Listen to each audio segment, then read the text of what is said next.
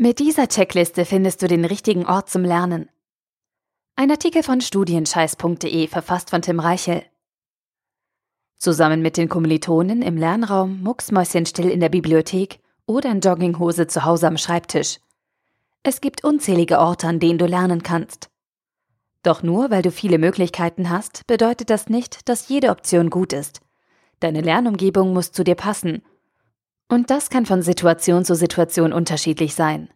Es nutzt dir gar nichts, wenn du dich zum Lernen in den Garten setzt, dann aber nicht vom Fleck kommst, weil die Umweltgeräusche zu störend sind.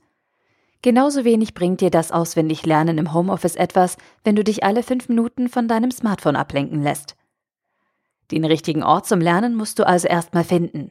Und das ist gar nicht so einfach.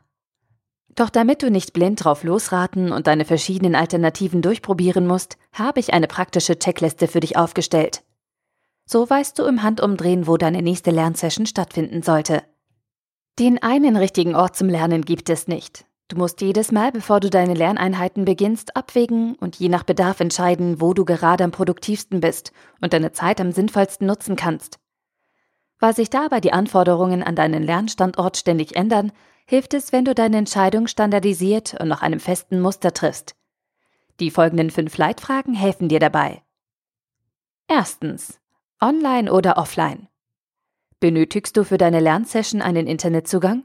Oder kannst du genauso gut auch offline arbeiten? Die Abschottung vom Internet ist für viele Studenten ein Konzentrationsbooster, weil dadurch Ablenkungen und Störungen von vornherein vermieden werden.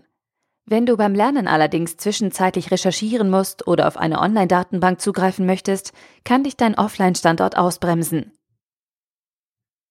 Zweitens. Peinlich oder neutral? Mach dir nichts vor. Wenn du dich in deine Lernunterlagen vertiefst und konzentriert auswendig lernst, gibst du eine peinliche Figur ab. Manchmal zumindest. Du knabberst dann an deinem Stift, läufst verwirrt durch den Raum, sprichst laut mit dir selbst oder summst dämliche Lieder vor dich hin. Aber keine Sorge, das ist ganz normal. Jeder macht das. Nur vielleicht sollte es nicht jeder bei dir mitbekommen. Drittens.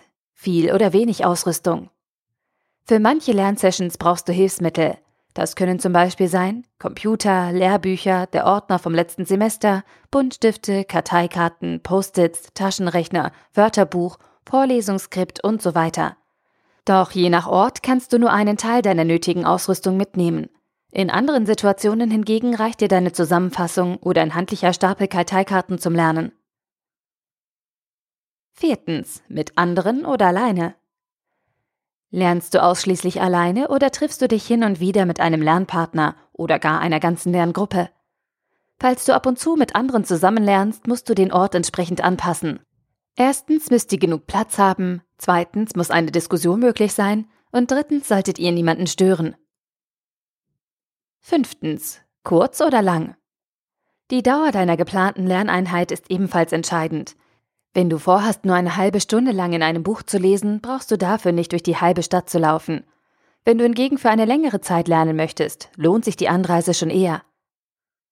Fassen wir zusammen. Mit fünf kleinen Leitfragen kannst du die Wahl des Ortes für deine nächste Lernrunde Schritt für Schritt eingrenzen oder sogar schon genau festlegen. Merke dir einfach diese fünf Anhaltspunkte. Online oder offline? Peinlich oder neutral? Viel oder wenig Ausrüstung? Mit anderen oder alleine? Kurz oder lang?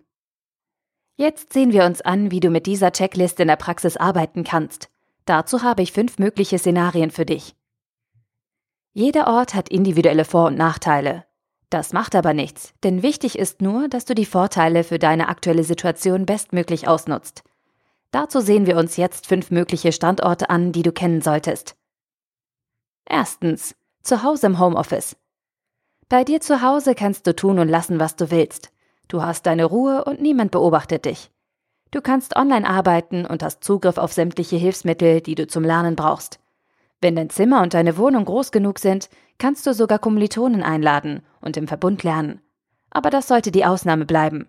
Außerdem kannst du im Homeoffice bequem entscheiden, ob du nur für 10 Minuten lernst oder direkt den halben Tag am Schreibtisch verbringst. Deine Checkliste würde dann so aussehen. Online, peinlich, viel, alleine, kurz und lang. Zweitens, in der Bibliothek. Wenn du dich zum Lernen in die Bib setzt, ist Ruhe angesagt.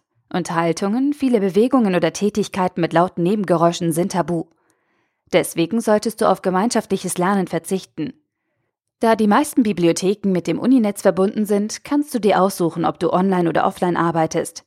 Da es je nach Anfahrt und Größe der Hochschule schwierig ist, einen Platz in der Bibliothek zu bekommen, solltest du dich nur bei längeren Lerneinheiten für diesen Ort entscheiden.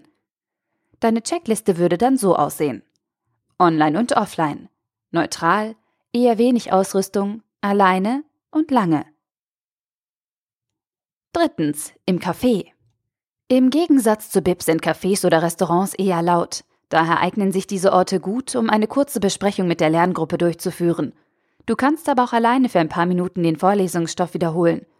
Da die Internetverbindung an öffentlichen Plätzen eher schlecht ist, solltest du dich auf Offline-Themen vorbereiten und aufgrund des Platzmangels nur das Nötigste deiner Lernausrüstung mitbringen.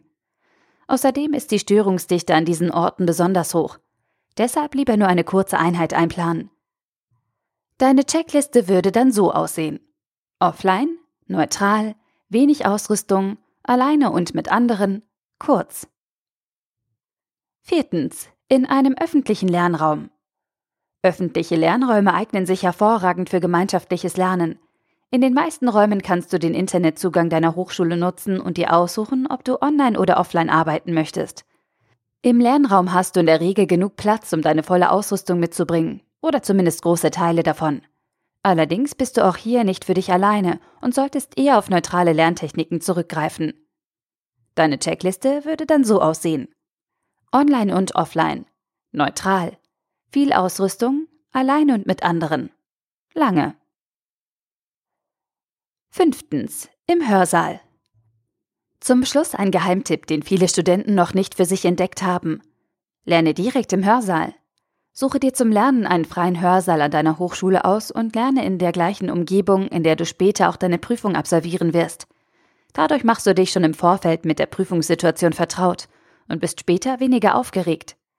Je nach WLAN-Signal wird dein Internetzugang im Hörsaal eingeschränkt sein. Und für Gruppenarbeiten eignet sich die Sitzsituation auch nicht.